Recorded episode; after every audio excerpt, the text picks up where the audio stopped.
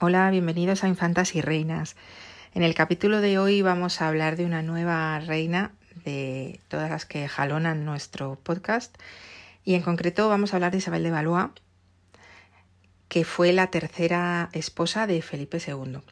Esta princesa era de origen francés, lo que pasa es que era de una casa reinante distinta a la que luego fue otra reina española de origen francés, Isabel de Borbón, primera esposa de Felipe IV, de la que ya hemos hablado. En este caso, eh, la casa reinante en Francia en la casa de Valois y en la época ya en que Isabel de Borbón fue reina de España, estaban los Borbones en el trono.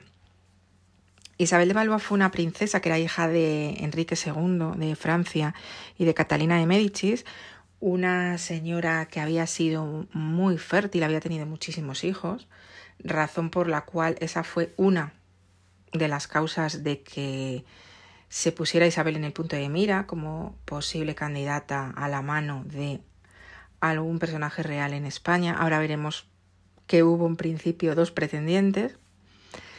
Y esta niña había nacido en abril del año 1546 en Francia. Eh, si encontráis algunos manuales que hablen de esta princesa. En algunos se da una cifra distinta, perdón, un número distinto respecto al año de su nacimiento y hablan de 1545, pero la fecha que se considera más acertada es 1546. Murió en España de un parto prematuro que fue mal el 3 de octubre de 1568, por tanto tenía solamente 22 años, una reina que murió muy joven como tantas otras y es de la que hoy vamos a hablar aquí.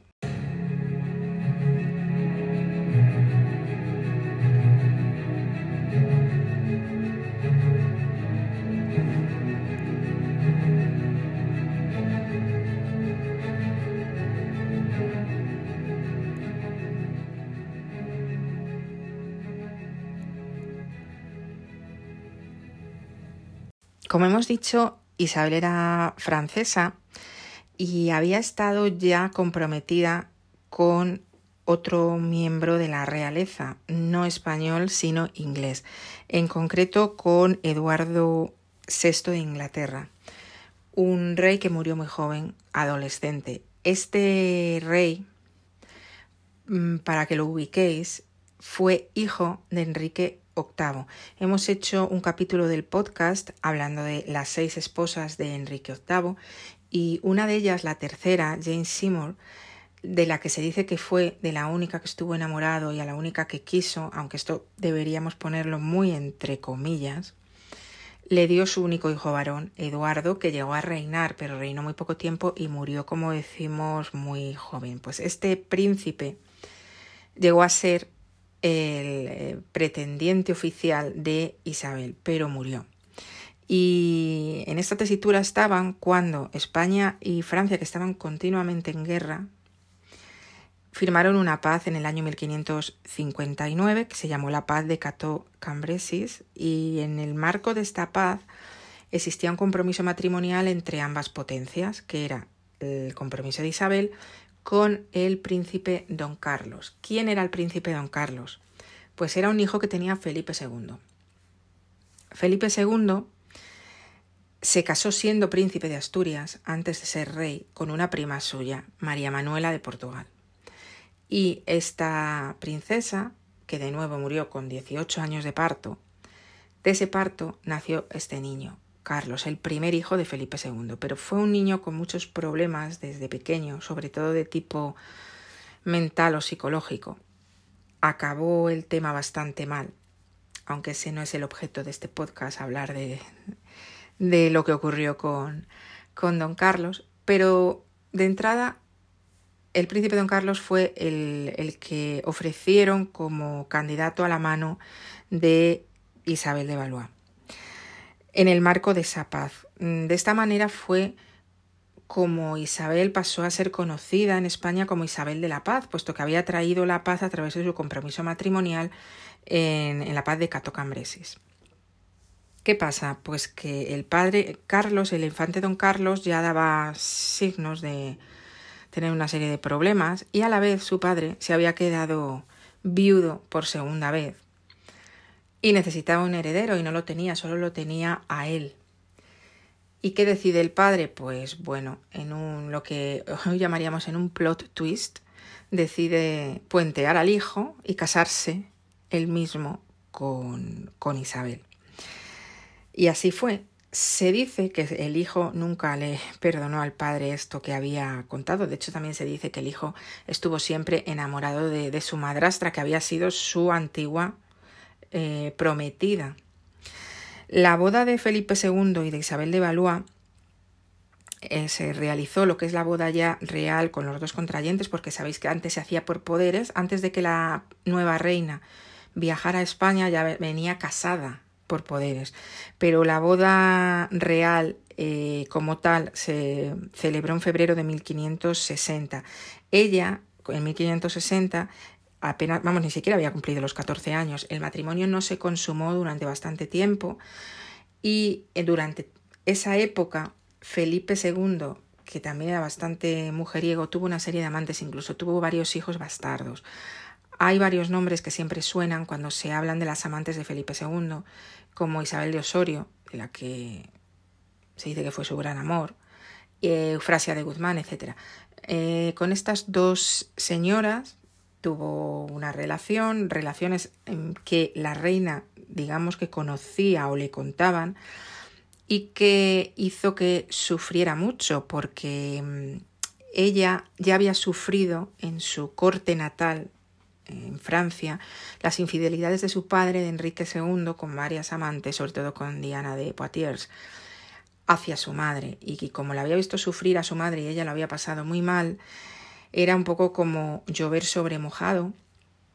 Y la pobre Isabel, además, ni siquiera podía consumar el matrimonio con su marido porque aún no era núbil. Y esto provocó no pocos sufrimientos en una niña, que realmente era eso, una niña aún. Isabel estaba además muy unida a su padre, de ahí que le dolieran tanto estas cosas. Y fijaos lo que le pasó cuando se casó con Felipe II en una serie de fiestas que hubo en Francia para celebrarlo. Se hizo un, torneo, una justa, y en este torneo su padre resultó herido en un ojo y de ahí la, la infección que se provocó acabó con él y murió. Entonces, para Isabel siempre el día de su boda estuvo eh, ligado a la muerte de su padre. El matrimonio de Felipe II y de Isabel de Valois se considera que fue feliz, feliz en términos del siglo XVI.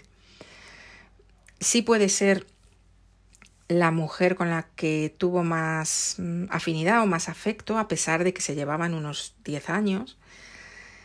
Y además, incluso eh, en algún momento Felipe II le encomendó a Isabel realizar una, digamos, labor diplomática y la mandó a Francia, a su país de origen, para que gestionara una serie de asuntos allí ante, ante su propia madre, la cual dicen que consideró que su hija se había convertido en muy española cuando la vio de nuevo tras varios años de, de su boda.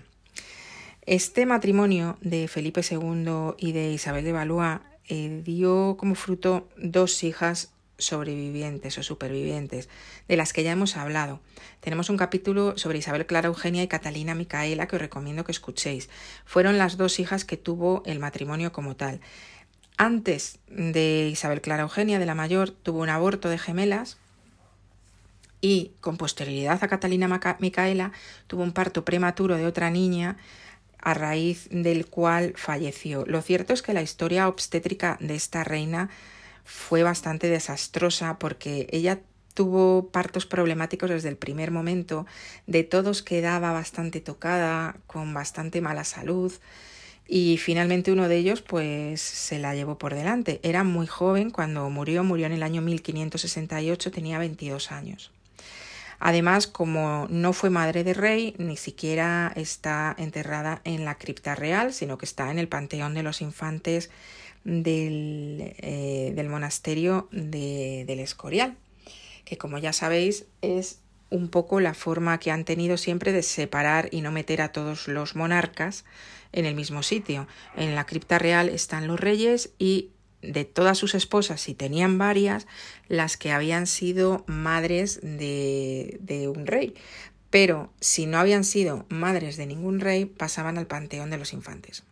Por tanto, y haciendo un pequeño resumen de todo, una princesa que llega a España muy joven, que tiene varios embarazos complicados de los que solo sobreviven dos niñas, que sufre bastante las infidelidades de su marido, algunas de ellas en la época en que ni siquiera se había consumado el matrimonio, pero matrimonio del cual se dice que no fue infeliz como tal, que ellos se entendían bien, que Felipe II tenía incluso confianza en ella a la hora de encomendarle algunas tareas de gobierno.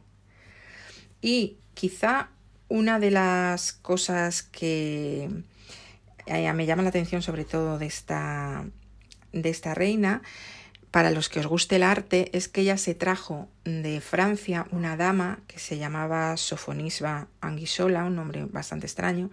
Era pintora, se vino con ella y además de dama era pintora, también le daba clases de pintura a Isabel y ejercía como dama y vivió con ella en la corte. Esta pintora actualmente está siendo, como se suele decir, revisitada o reestudiada porque al igual que ocurre con muchas otras pintoras, ha estado un poco oscurecida por pintores masculinos y de ella nos quedan algunas obras mm, bastante interesantes que podéis consultar eh, en el Museo del Prado.